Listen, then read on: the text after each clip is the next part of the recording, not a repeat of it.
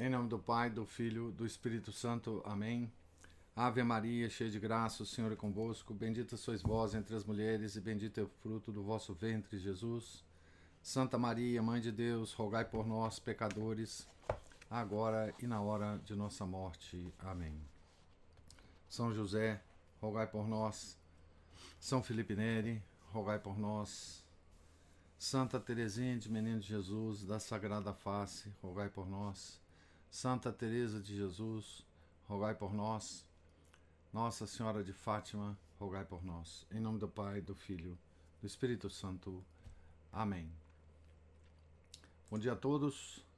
Nós estamos aqui na página 204 da biografia de Santa Teresa de Jesus, escrita por William Thomas Walsh.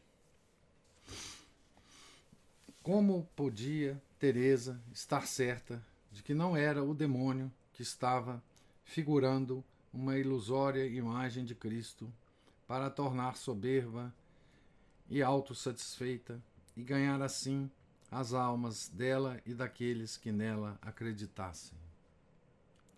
Sim, era claramente o demônio, declarou o seu diretor provisório, e por conseguinte ela devia tratá-lo com a troça e o desprezo que ele merecia. Vendo que nada conseguia, o imundo ser miserável depressa a deixaria em paz. Fizesse-lhe ela alguns gestos de troça sempre que o inimigo se aproximasse, por mais amável que fosse a aparência dele. Fizesse-lhe figas. Então o padre o padre o novo padre, né, que substituiu o confessor dela que estava viajando, né? Disse isso para ela, né? Era esse um gesto de desprezo, provavelmente de origem obscena, ignorada de Teresa, mas muito bem conhecida na Itália e na península desde os tempos da antiga Roma, como proteção contra bruxedos, especialmente contra o mal olhado fazer-lhe figa. Né? Fazia-se introduzindo o polegar entre o indicador e o dedo médio. No Carmelo de Medina del Campo, mostra-se um desses amuletos como sendo as famosas figas que Teresa foi aconselhada a mostrar ao demônio. Alguns duvidam disso, mas a gente do tempo de Santa Teresa não acharia nada estranho que ela as usasse. Até mesmo na Inglaterra eram bem conhecidas. Quando o pistol jaz por terra, exclama esta importante personagem da segunda parte de Henrique IV. Faz isso e faz-me uma figa, como o espanhol fanfarrão. Fecha aspas. E no Henrique V diz ele a Fuelen, abre aspas, morre e vai para o inferno, e figas para a tua amizade, a figa de Espanha. Isso são peças do Shakespeare, né? Não havia nisto nada de humorístico para Teresa, quando tristemente se dispôs a seguir as instruções. Foi provavelmente a coisa mais difícil e repugnante que em toda a sua vida fez esta tarefa de insultar o Senhor Deus, pois ela não duvidava durante as, versões, durante as visões de que era Ele, por obediência ao Senhor Deus através de seu ministro. A obediência é a pedra angular de todas as virtudes. Por isso, Teresa se benzia, tomava água benta, segurava na mão um crucifixo e depois com tremendo esforço de vontade, certamente muitas vezes com lágrimas e soluços, fazia o gesto de insulto à viva imagem de Cristo sofredor. Ela descreve esta penosa experiência com a sua habitual simplicidade franca. Abre aspas. Para mim, era isto grande sofrimento e coisa terrível pois não podia deixar de crer que era Deus. E também não conseguira, como disse, desejar que me fossem tiradas aquelas graças. Contudo, fazia quanto me mandavam. Suplicava muito a Deus que me livrasse de ser enganada. Isso pedia sempre e com abundantes lágrimas. Recordava-me, recomendava-me a São Pedro e São Paulo, porque o Senhor me apareceu pela primeira vez no dia deles e me disse que me guardaria para que não fosse enganada. Via-os muitas vezes ao meu lado esquerdo, muito claramente, ainda que não por visão imaginária. Honrava esses gloriosos santos como meus particulares protetores. Então, Santa Teresa também via São Pedro e São Paulo, né? Isto de dar figas, quando em visão me aparecia o Senhor, quando em visão me aparecia o Senhor, causava-me grandíssima pena. Com efeito, vendo-o presente, ainda que me fizessem em pedaços, não poderia crer que era o demônio. E assim foi um gênero de penitência bem grande para mim. Finalmente, para não me mandar, para não me andar benzendo tanto, tomavam a cruz na mão. Isso fazia quase sempre, as figas muito raramente, porque sentia muita repugnância. Lembrava-me das injúrias que o Senhor tinha recebido dos judeus e suplicava-lhe que me perdoasse porque o fazia para obedecer a quem estava em seu lugar e não me culpasse, pois eram os ministros por eles constituídos na sua igreja. Respondia-me que não me importasse, que fazia bem em obedecer, mas ele daria a entender a verdade. Quando me tiraram a oração mental, pareceu-me descontente. Mandou-me que lhe dissesse que já aquilo era tirania. Dava-me razões para que entendesse não ser obra do demônio. Também esta provação, a pior e a mais humilhante, passou, e a desolação deu lugar à consolação. Um dia, consciente da presença de Cristo, mas ainda obediente às ordens e aos receios do confessor, Teresa ajoelhou-se.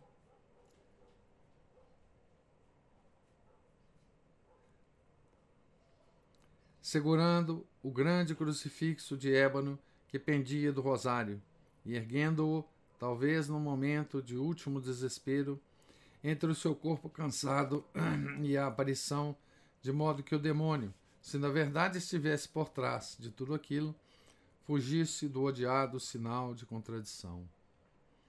Viu então a amável figura aproximar-se, em lugar de se afastar, e o próprio Senhor estendeu para ela uma mão indescritivelmente bela. Tomou-lhe o crucifixo, reteve-o por um momento e tornou a entregar-lhe.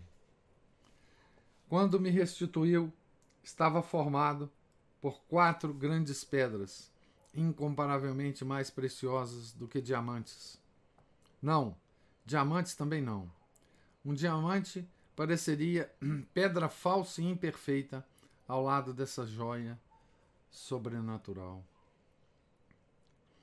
Na cruz estavam lindamente representadas as cinco chagas. Disse-me o Senhor que doravante eu a veria assim. O que se verificou, pois não via mais a madeira de que era feita, senão as pedras. A não ser eu, porém, ninguém as percebia. Fecha aspas. A cruz de pedras preciosas de Teresa passou à posse da irmã Dona Joana de Arrumada, que a levou para Alba. Abre aspas, e então, acrescenta Ribeira, teve a ela a sua guarda e muitas vezes me mostrou, e considerando-a como era seu dever, como um grande tesouro. Fecha aspas. Viu-a Ribeira, Ribeira. Ribeira é o, o biógrafo, né? O primeiro biógrafo. Como uma vulgar cruz de ébano, semelhante àquelas que as monjas usam, usam suspensas dos seus rosários. Quando a aplicaram nos olhos de Dona Madalena de Toledo, tia de Dom Francisco de Fonseca, senhor de Coca e Alaerros, fez suspender o progresso das cataratas e evitou a cegueira. Depois da morte da santa, parece que a cruz passou das mãos de sua irmã para as da duquesa de Alba e das desta para os frades carmelitas de Valladolid, que aguardaram em grande veneração até que se perdeu durante as perseguições de 1835 e anos seguintes. Seja onde for que ela agora exista, cumpriu seu destino para com Teresa. E esse destino, na opinião de Ribeira, foi premiar a sua constância em obedecer ao confessor, mesmo a ponto de fazer gestos insultuosos às aparições de Nosso Senhor. Um confessor posterior, o dominicano padre Domingo Banhas, disse-lhe que o penoso ato de fazer figas tinha sido em si mesmo totalmente errado. Abre aspas, pois se deve venerar a imagem de Nosso Senhor em qualquer circunstância que a vejamos, ainda que o próprio diabo tenha sido um, o pintor. E grande pintor ele é. Pelo contrário, é um serviço que ele nos faz. Fecha aspas. Teresa acrescenta: Abre aspas. Quadrou-me muito esta razão, porque realmente, se víssemos uma imagem perfeitíssima, não a deixaríamos de estimar por ser obra de um mau homem. Nem a maldade do pintor nos faria perder a devoção. Do mesmo modo, não está nas visões o bem ou o mal, e sim em ter ou não humildade quem as recebe, para delas tirar fruto. A humildade mesmo as visões do demônio, ao humilde, mesmo as visões do demônio, nenhum dano poderão fazer. Ao soberbo, as do próprio Deus não causarão proveito. Fecha aspas. Pelos princípios de 1560, tinha ela vencido, em larga medida, os receios de ser iludida pelo demônio. A sugestão do padre Álvares de que o demônio não podia prejudicar uma alma resolvida a não ofender a Deus, sustentou-a em muitas horas de combate. Até que, como antes dela, Santo Inácio, começou a compreender que os demônios são, em geral, mais importunos para aqueles que os temem do que para aqueles que os desprezam. E por fim já podia dizer: Que pensamentos foram os meus? De que tenho medo? Que é isto? Servir desejo a este Senhor. Não tenho outra ambição senão contentá-lo. Não quero contentamento, nem descanso, nem outro bem, senão fazer a sua vontade. Se este Senhor é poderoso, como vejo e sei que é, se são seus escravos os demônios, e disto não há dúvida, pois é de fé, que mal me podem fazer eles, sendo eu serva desse Senhor e Rei? Por que não hei de ter fortaleza para combater contra todo o inferno? Fecha aspas. Tomando na mão a cruz, fazia frente aos exércitos do mal, exclamando: Agora, vinde todos, que, sendo eu servo do Senhor, quero ver o que me podeis fazer. Fecha aspas. Todas as suas inquietações pareciam agora desvanecer-se, e com elas os demônios. E, abre aspas, vi-me livre até hoje dos medos que costumava ter. Depois, ainda os vi algumas vezes, como adiante direi, mas quase os não temia. Antes eram eles que pareciam temer-me. Ficou-me tal poderio contra todos, dádiva bem manifesta do Senhor de quem são escravos, que não faço mais caso deles do que de moscas. São tão covardes, acho eu, que, vendo-se desprezados, perdem toda a força. Não sabem estes inimigos acometer de rijo, senão a quem se lhes rende abertamente, a não ser quando Deus, para maior bem dos seus servos, lhes permite que os tentem e aflijam. provera a Sua Majestade que temêssemos a quem havemos de temer e compreendêssemos que nos pode vir maior dano de um só pecado venial do que de todo o inferno junto, pois é a pura verdade. Se nos amedrontam os demônios, é porque nós mesmos queremos apavorar-nos com apegos às honras, bens e deleites. Juntam-se então a nós, porque também nós somos contrários, visto estarmos amando e querendo o que devemos aborrecer. E nos causam muito dano. Neste caso, somos nós que lhes pomos nas mãos as armas com que nos havíamos, havíamos de defender. Para que, na peleja, as virem contra nós. Esta é a grande lástima. Se, pelo contrário, tudo aborrecemos por Deus, nos abraçamos com a cruz e tratarmos, nos abraçarmos com a cruz e tratarmos de o servir verdadeiramente, foge dessas verdades o demônio como quem foge da peste. É amigo de mentiras, ou antes, é mesmo a mentira. Não fará pacto com quem anda no caminho da verdade. Quando vê obscurecendo o entendimento, então é que ajuda lindamente a dar cabeçadas. Com efeito, se vê que alguém já está cego em colocar seu descanso em coisas vãs, e tão vãs como são as deste mundo, que parecem brinquedos de criança, logo conhece que este é menino, e assim o trata como tal, e atreve-se a lutar contra ele, uma e muitas vezes. Confusão, né? Quando vê obscurecendo o entendimento, né? O, o demônio ele se aproveita da confusão, né? mental, né? Continuando com Santa Teresa. Praz ao Senhor que não seja eu deste número e que me favoreça sua majestade por ter por descanso o que é des, o que, o que é descanso, por honra o que é honra, por deleite o que é deleite, mas tudo ao revés. E uma figa a todos os demônios, pois serão eles os que me terão a mim não compreendendo tantos pormenores, não compreendo tantos pormenores. Por que dizer demônio, demônio, se o podemos fazer tremer, dizendo Deus, Deus? Sim, pois sabemos que, se não lhe permite o Senhor, não pode sequer mover-se. Que é isto?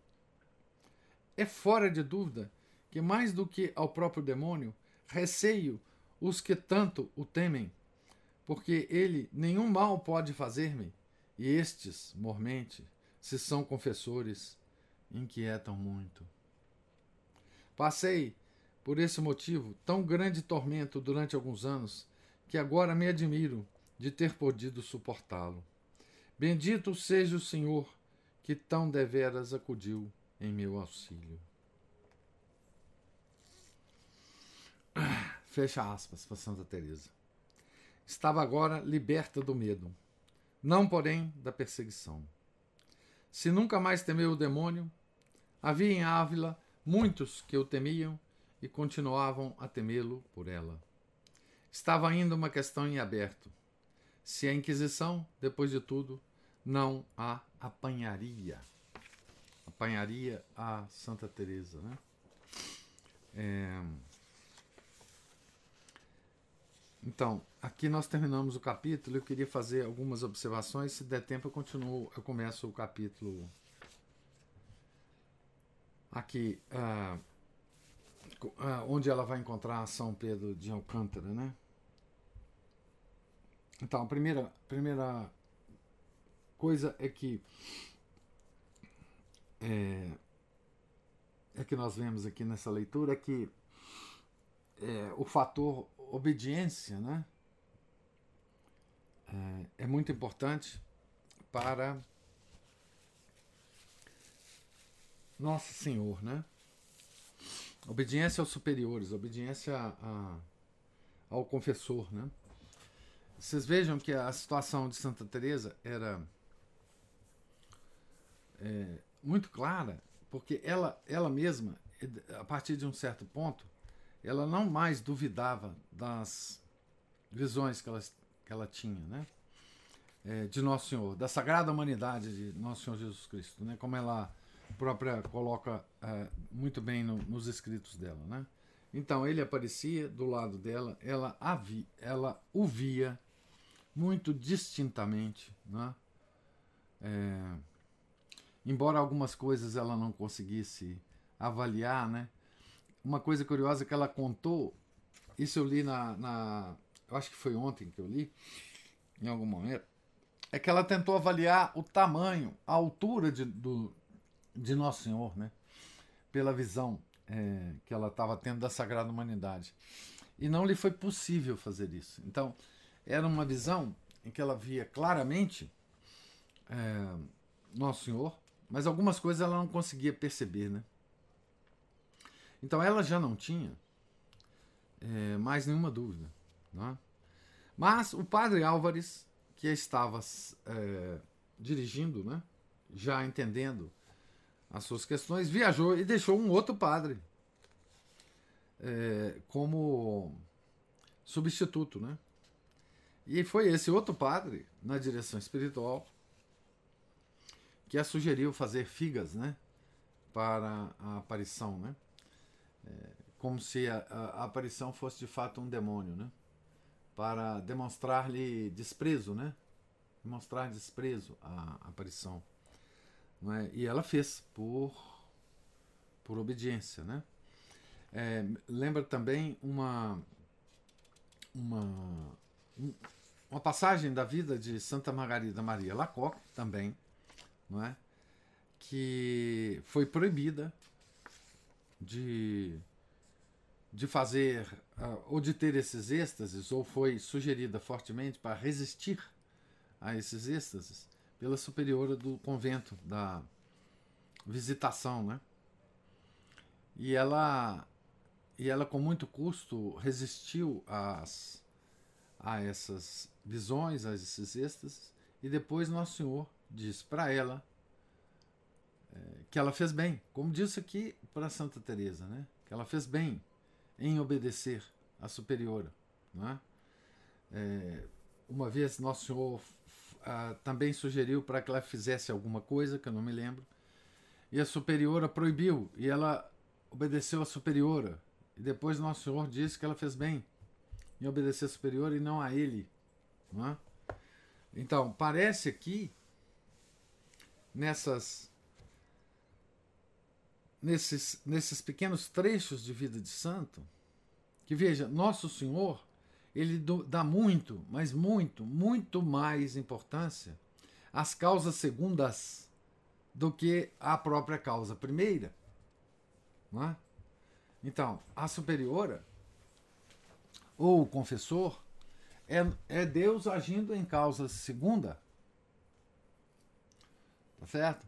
Então, parece que Nosso Senhor pelo menos ah, naquilo que podemos saber dele, quando ele age em causa primeira, ele dá mais importância à ação em causa segunda do que à ação em causa primeira. Né? Ele dá mais importância à obediência ao confessor e à, à superiora de um convento do que o próprio, a própria coisa que ele fala para a vidente para a alma escolhida dele. Né? Então é uma, um exemplo para nós, né? Que ficamos desejando, né? Ah, ah, as ações em causa primeira e não as em causa segunda, né? Parece temos tudo para suspeitar que Deus dá mais importância às causas segundas que ele move do que propriamente as causas primeiras, quando ele move, quando ele se move, né? Tá certo?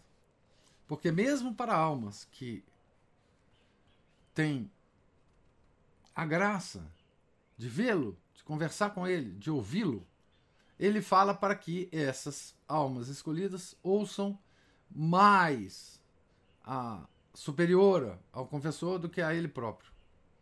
Né? Parece que ele se compraz,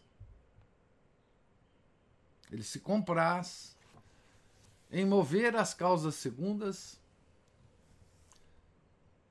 é, da forma como ele, ele quer, do que exatamente aparecer para as pessoas e falar o que ele quer diretamente. Né? Então, é, isso é uma, uma coisa que a gente deve sempre estar atento, né? Para esse para essa característica que parece ter Deus ao, gera, ao gerenciar as coisas deste mundo. Não só as coisas naturais, que a gente sabe que ele faz, né?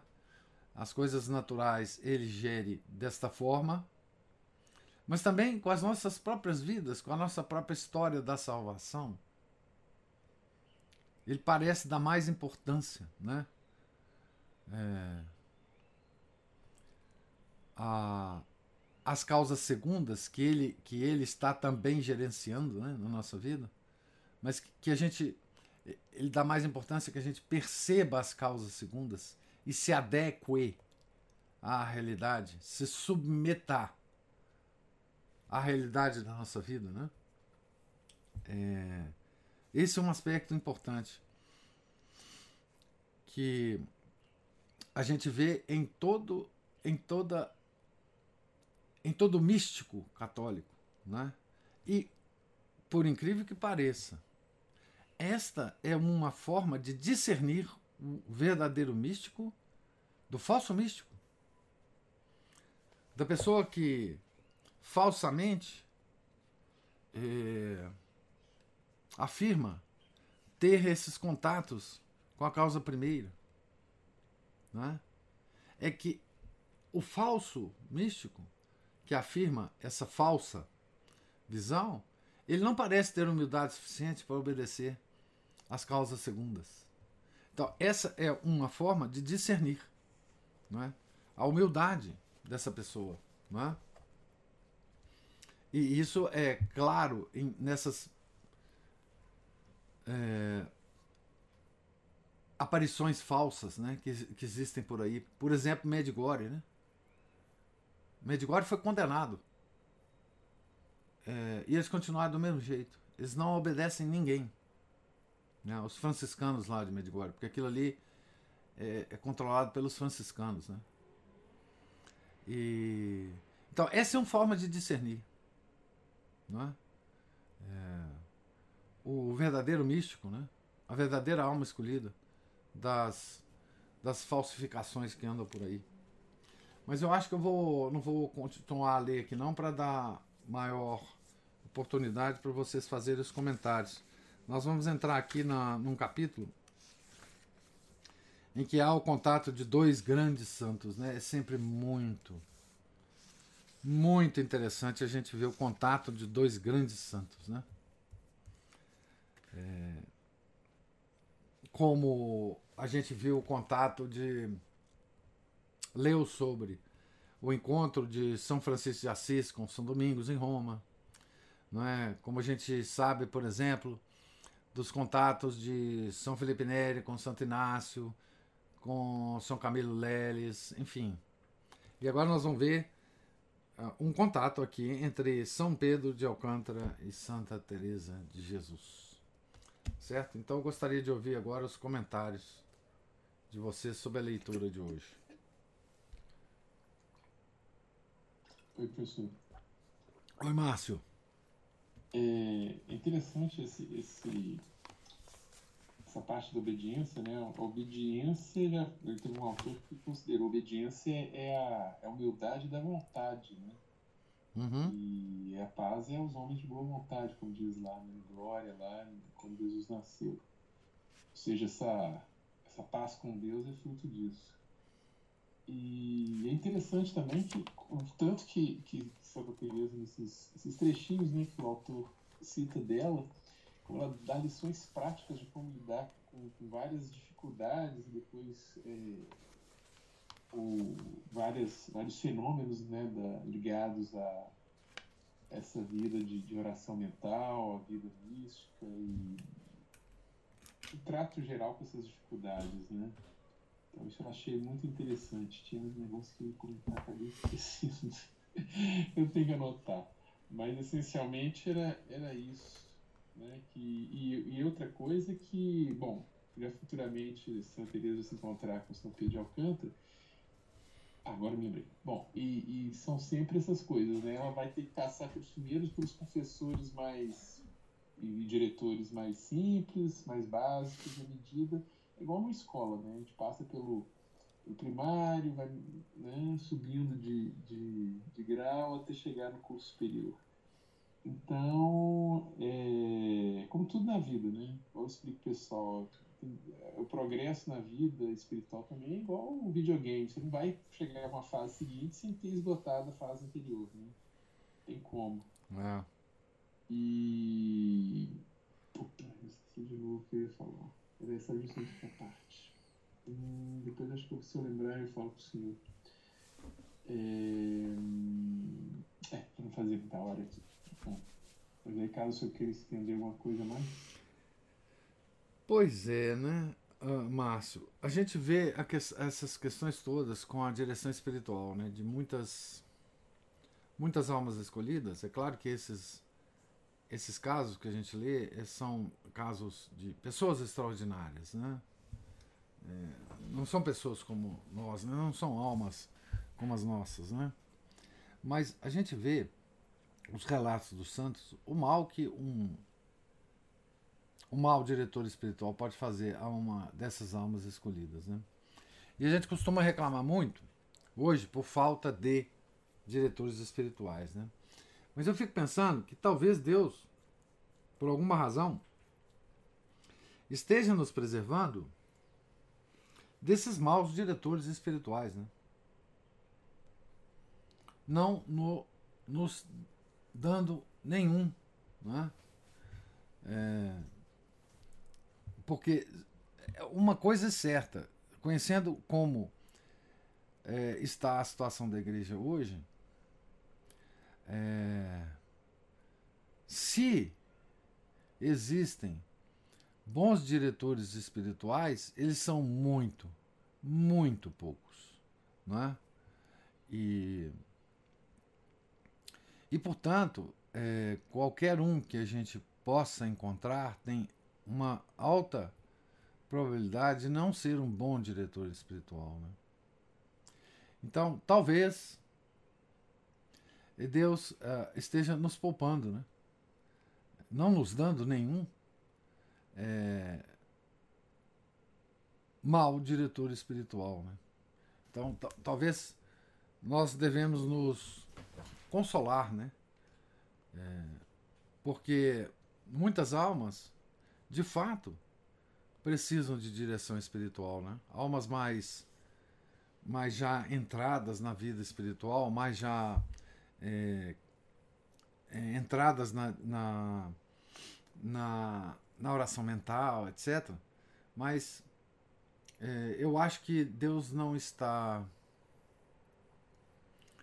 não está encontrando é, as causas segundas para movimentá-las, né? Tá certo? E por isso ele está, enfim, nos poupando disso, né? Tá certo? É... Mas gostaria de ouvir mais observações aí. O Felipe. Opa. Ah, sim, desculpe. Não, desculpe, pode, pode prosseguir. É porque o Felipe levantou a mão aqui, Márcio. Depois você fala. Felipe. Salve Maria, professor. Salve todos. É, então, é, sobre esses, é, essas etapas, né, esses níveis de oração, por exemplo, a oração vocal, e depois tem a própria oração mental, é, e assim, esses graus de acordo com cada um, santidade, via pequeno. Agora, onde que encaixa aí a contemplação? É, a minha dúvida é, por exemplo, quando é, é, você entra nesse nível de contemplação, você já está tendo alguma é, contato com a causa primeira ou não?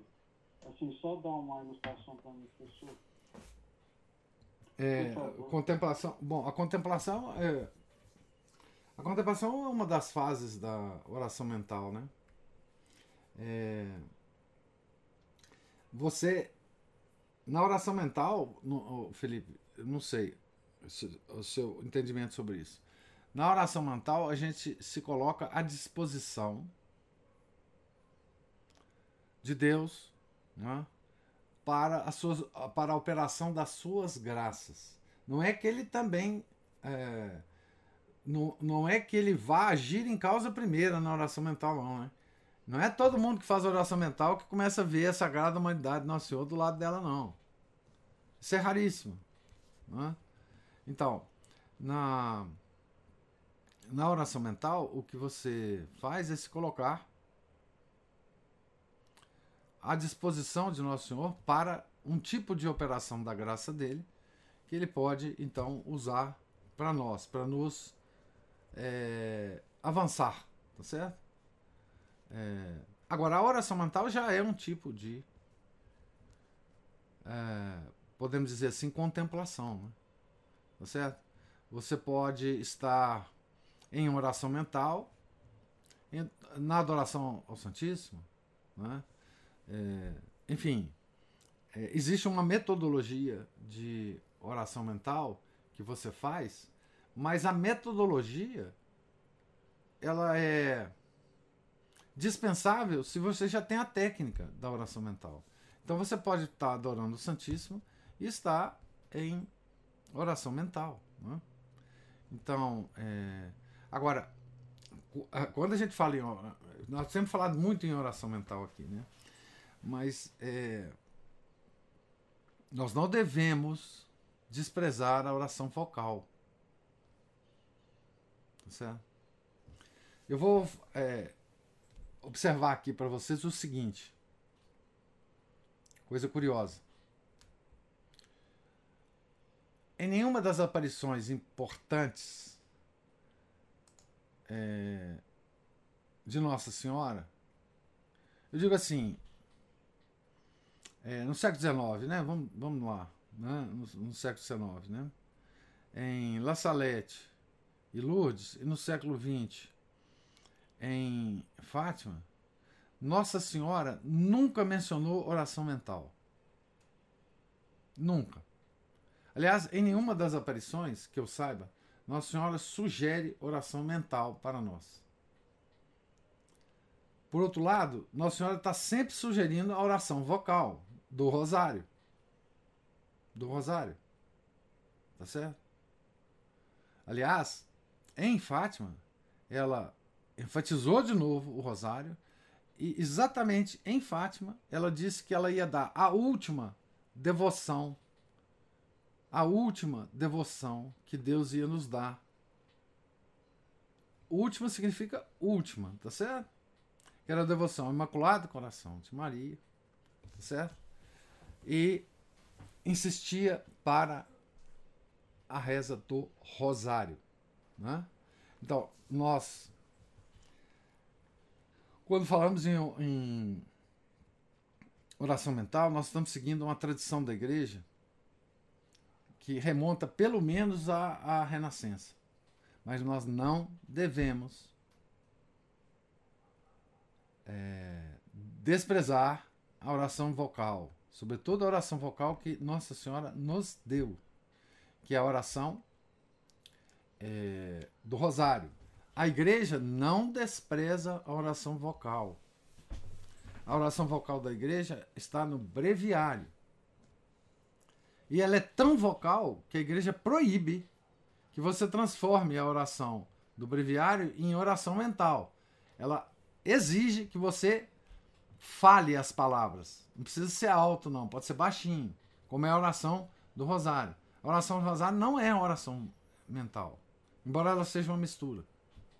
Porque você medita os mistérios que você está você tá rezando, né?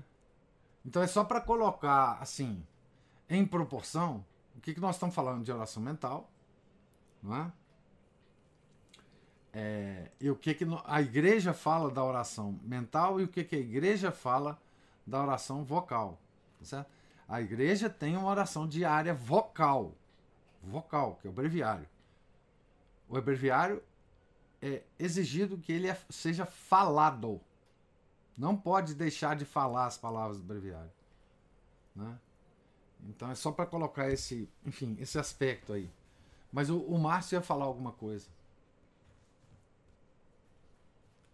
Ah, sim, professor, eu me lembrei. Era a questão das, da, das causas segundas. É, todo, todo autor, e aí a gente vê na prática que isso é verdade, né?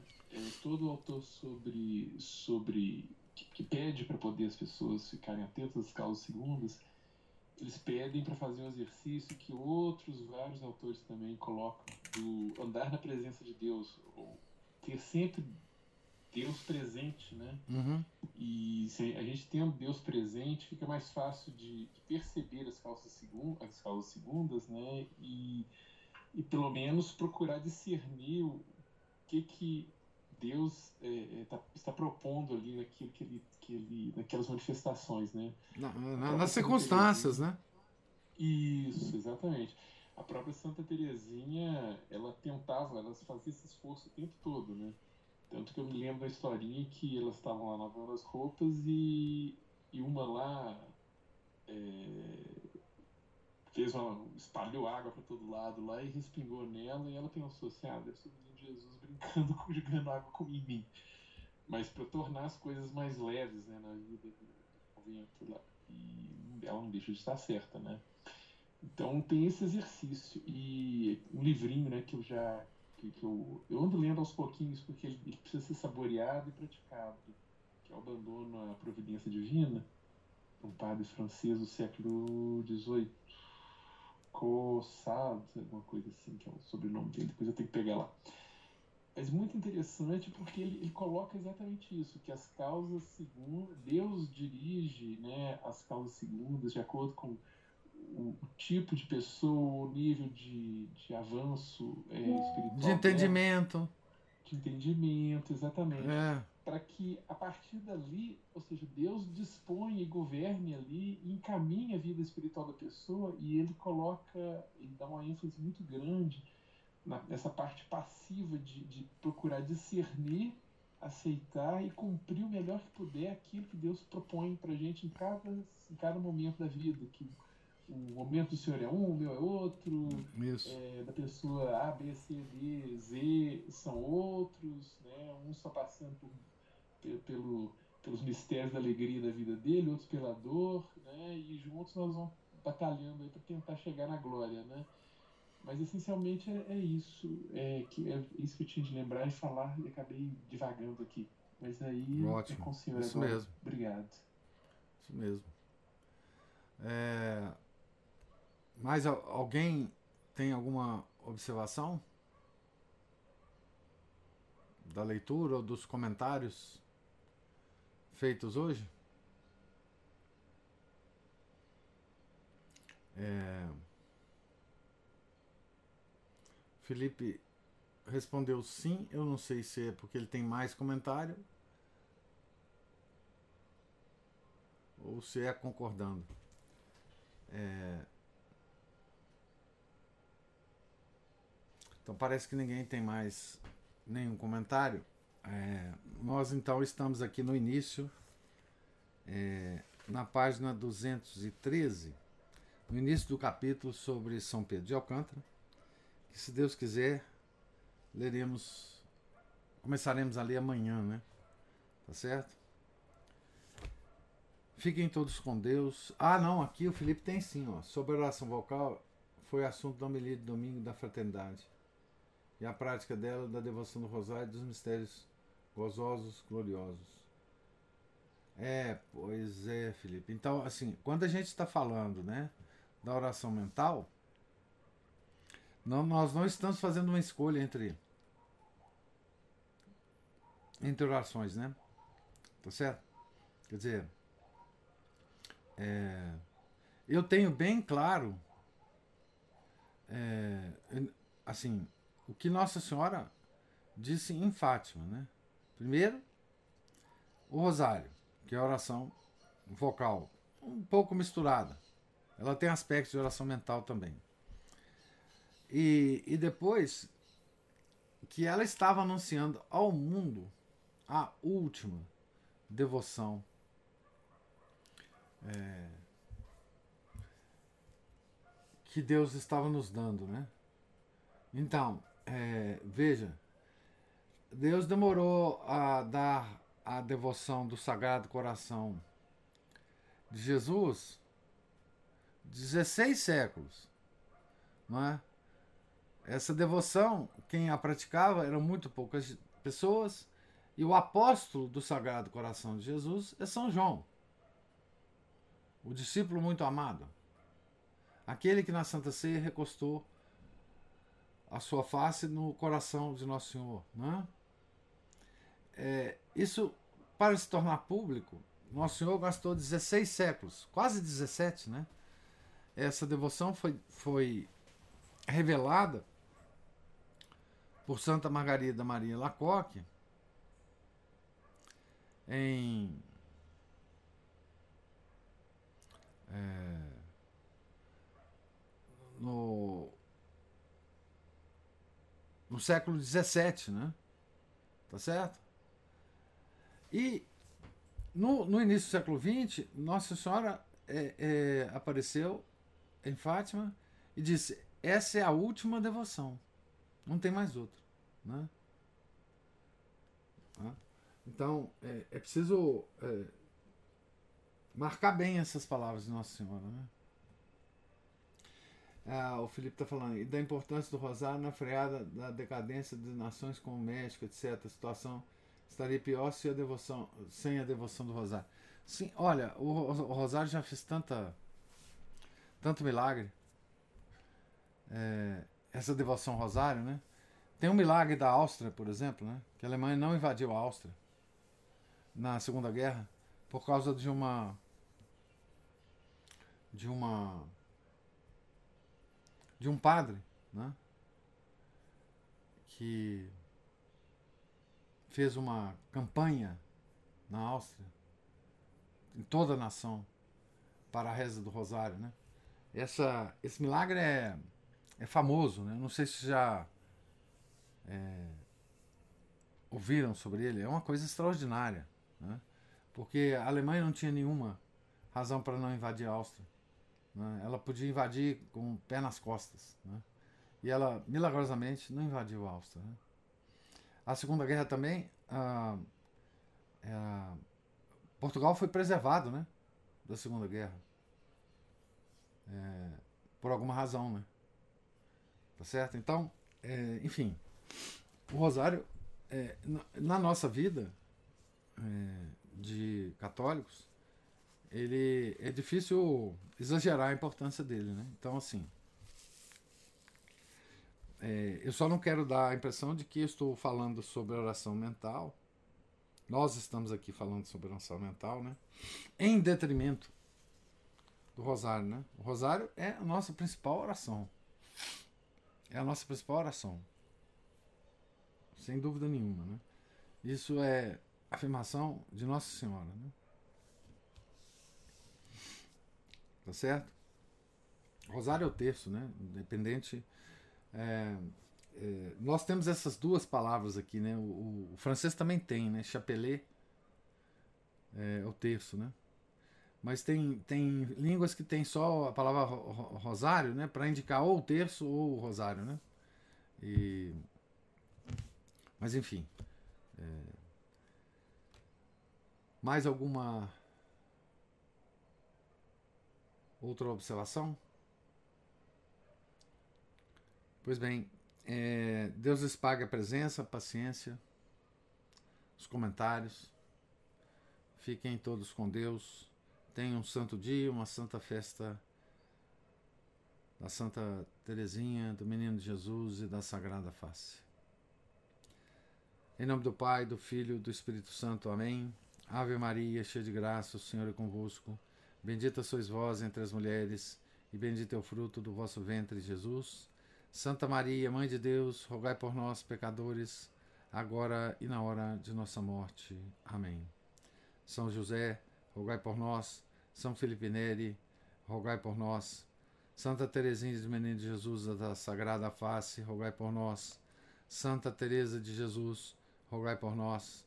Nossa Senhora de Fátima, rogai por nós. Em nome do Pai, do Filho, do Espírito Santo. Amém.